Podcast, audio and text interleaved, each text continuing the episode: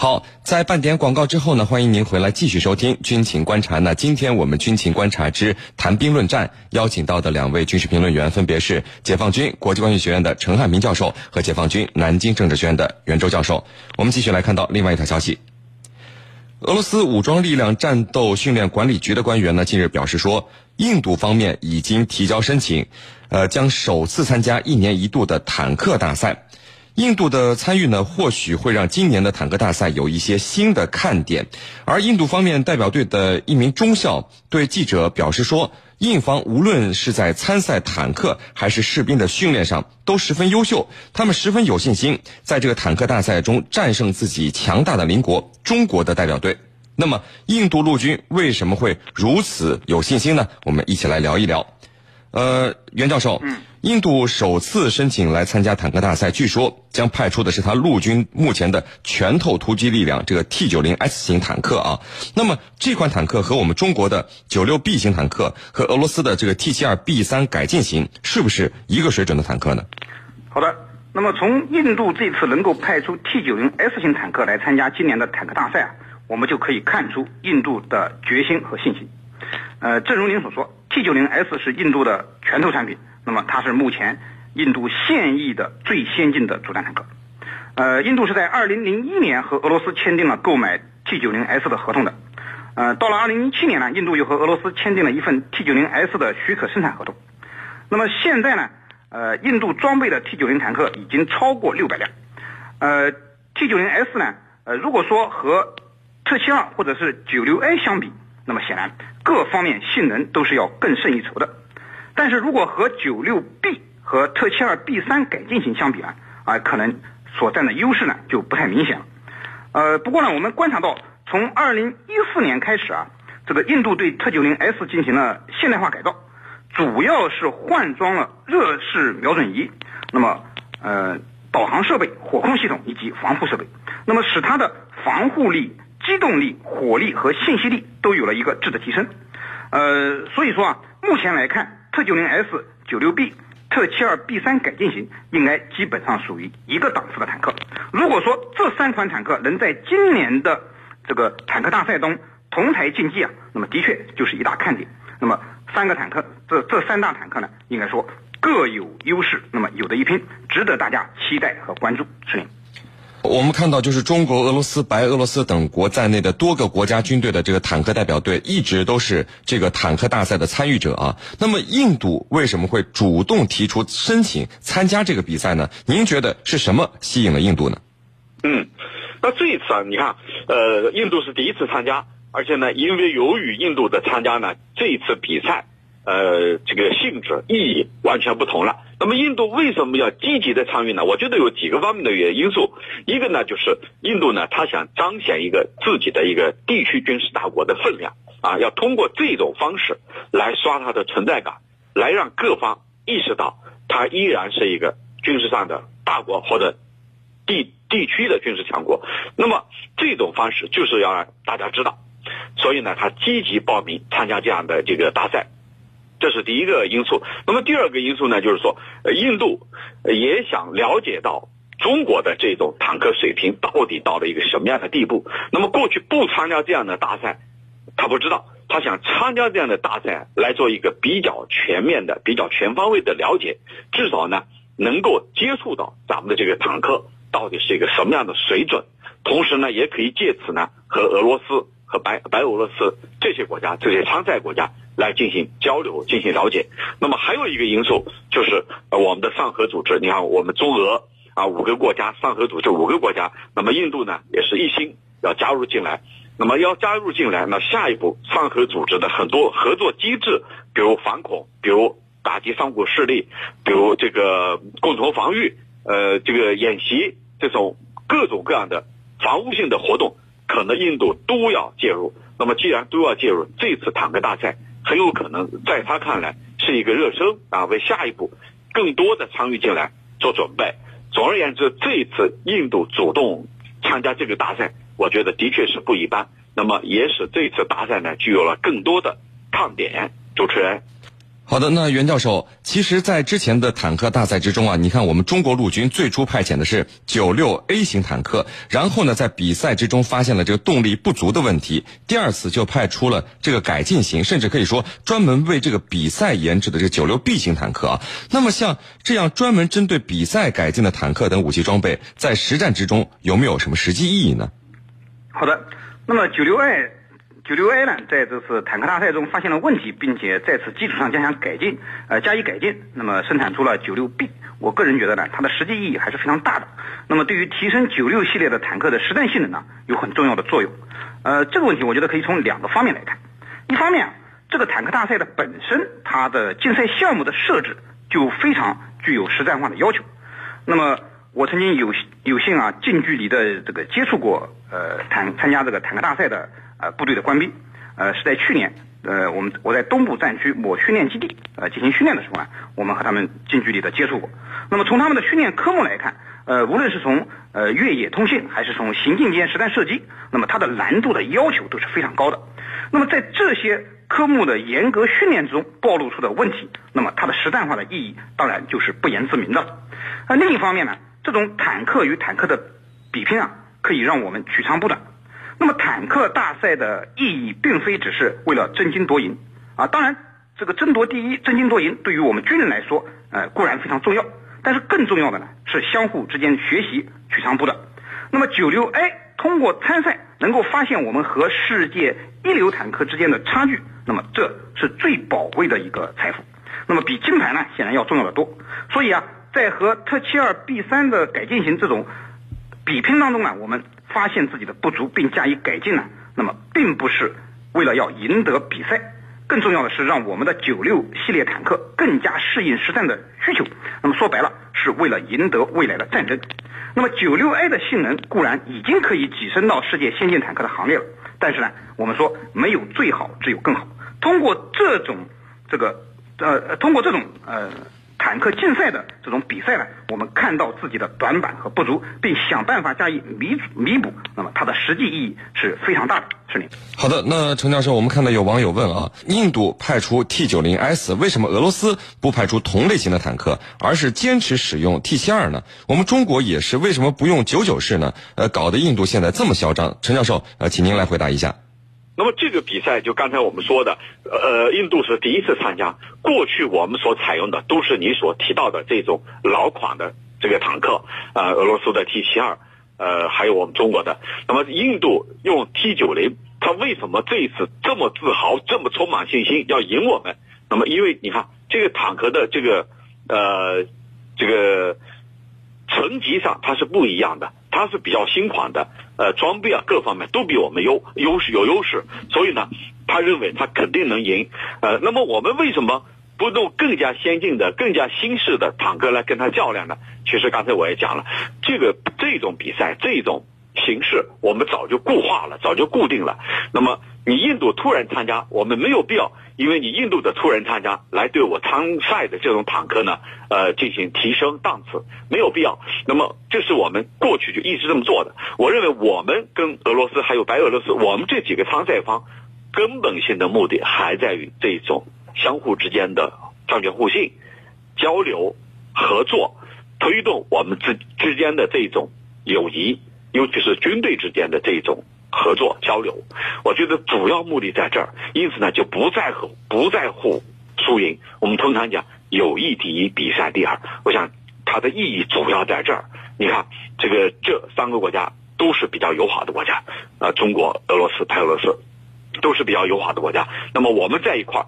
很显然，他不是为了争个高低，而是为了这一种提升友谊、战略互信、合作交流，这是为根本的。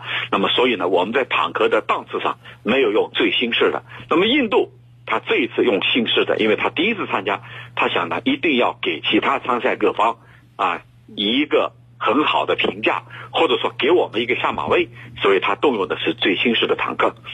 那么，印度可以说他参赛的动机是不纯的。和其他各方的出发点是不一样的，所以呢，这样来理解这个问题。主持人，好的，非常感谢我们的两位军事评论员，解放军国际关系学院的陈汉平教授和解放军南京政治学院的袁周教授，谢谢两位。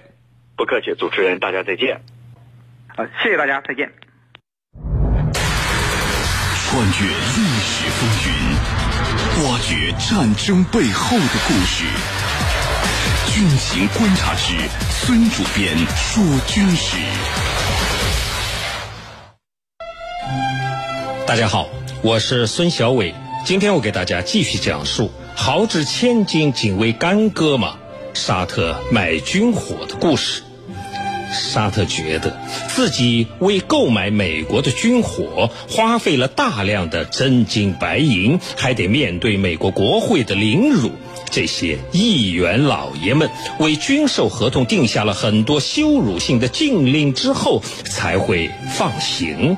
沙特的外交官还得感谢美国佬的恩惠，而以色列却经常是以接受军援的方式免费获得美国的军火。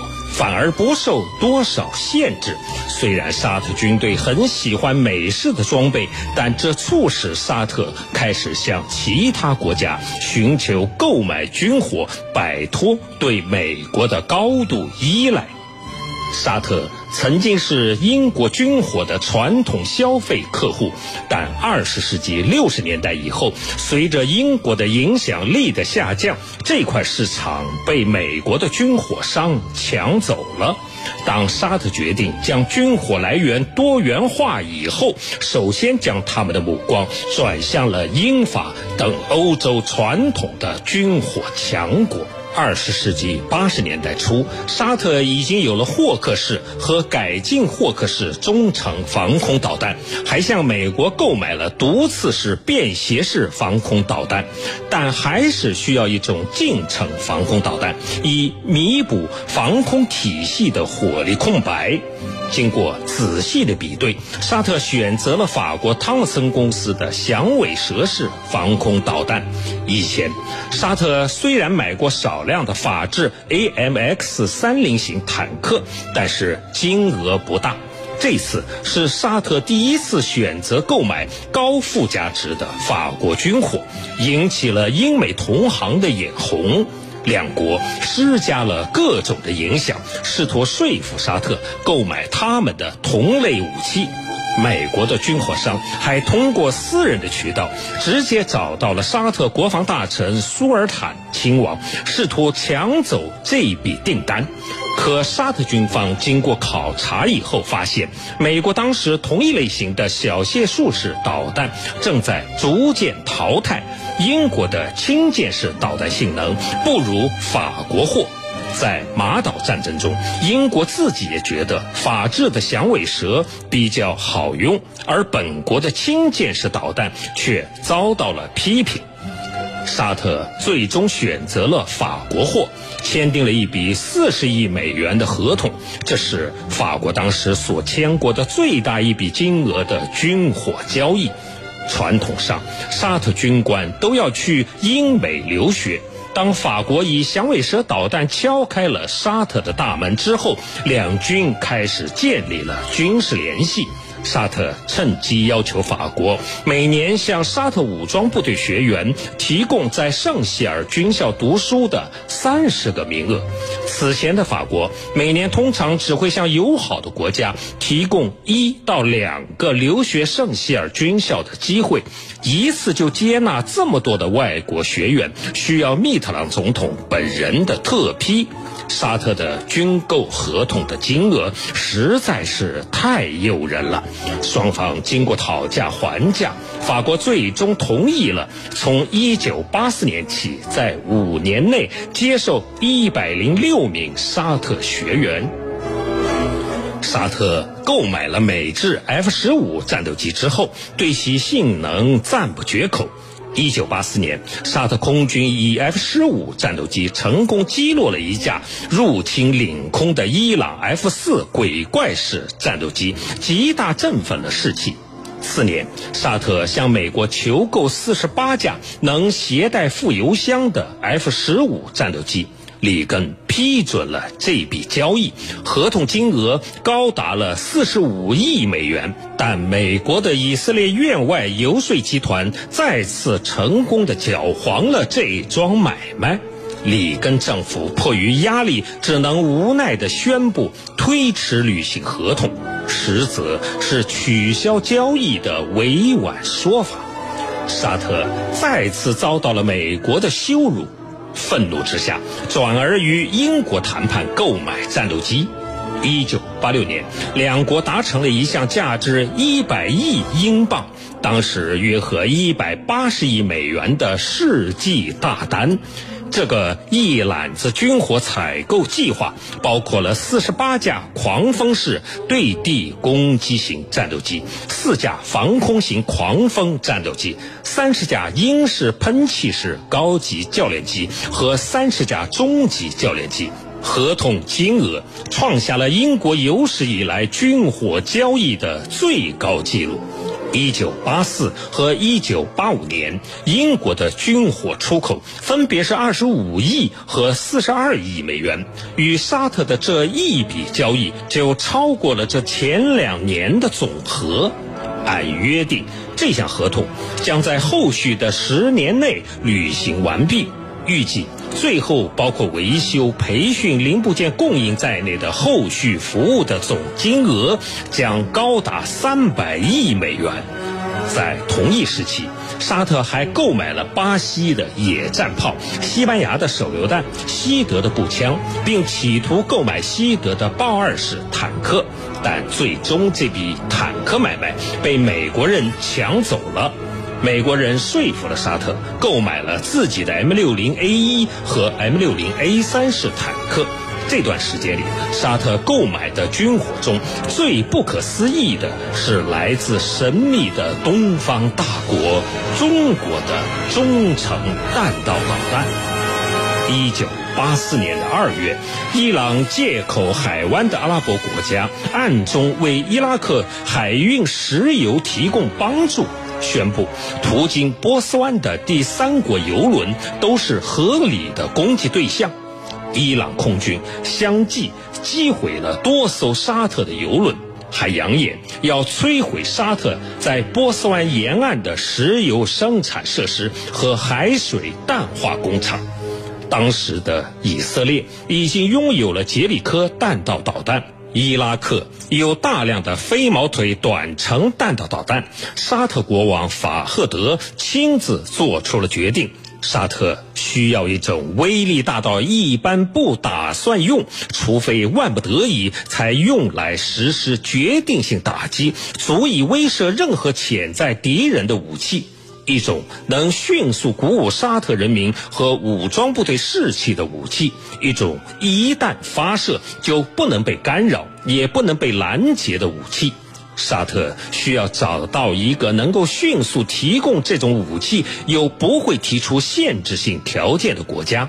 显然，当时只有中国会向沙特出售这种武器，而又不提出任何的附加的政治条件。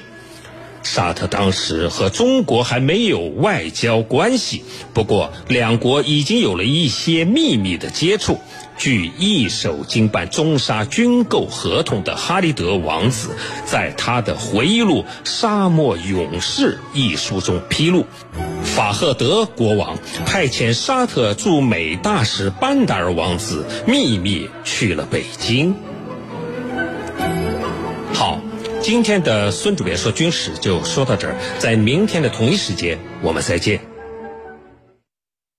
好的，因为时间的关系呢，今天的军情观察到这里就结束了。是您代表编辑赵晨，感谢您的收听。如果您需要和我们交流，可以通过九三七军情观察的微信公众号和我们联系讨论。想要了解江苏广播更多精彩节目和互动内容，欢迎在各大手机应用市场下载荔枝新闻客户端和大蓝鲸客户端。我们明天见。道德模范故事会，江苏省文明办。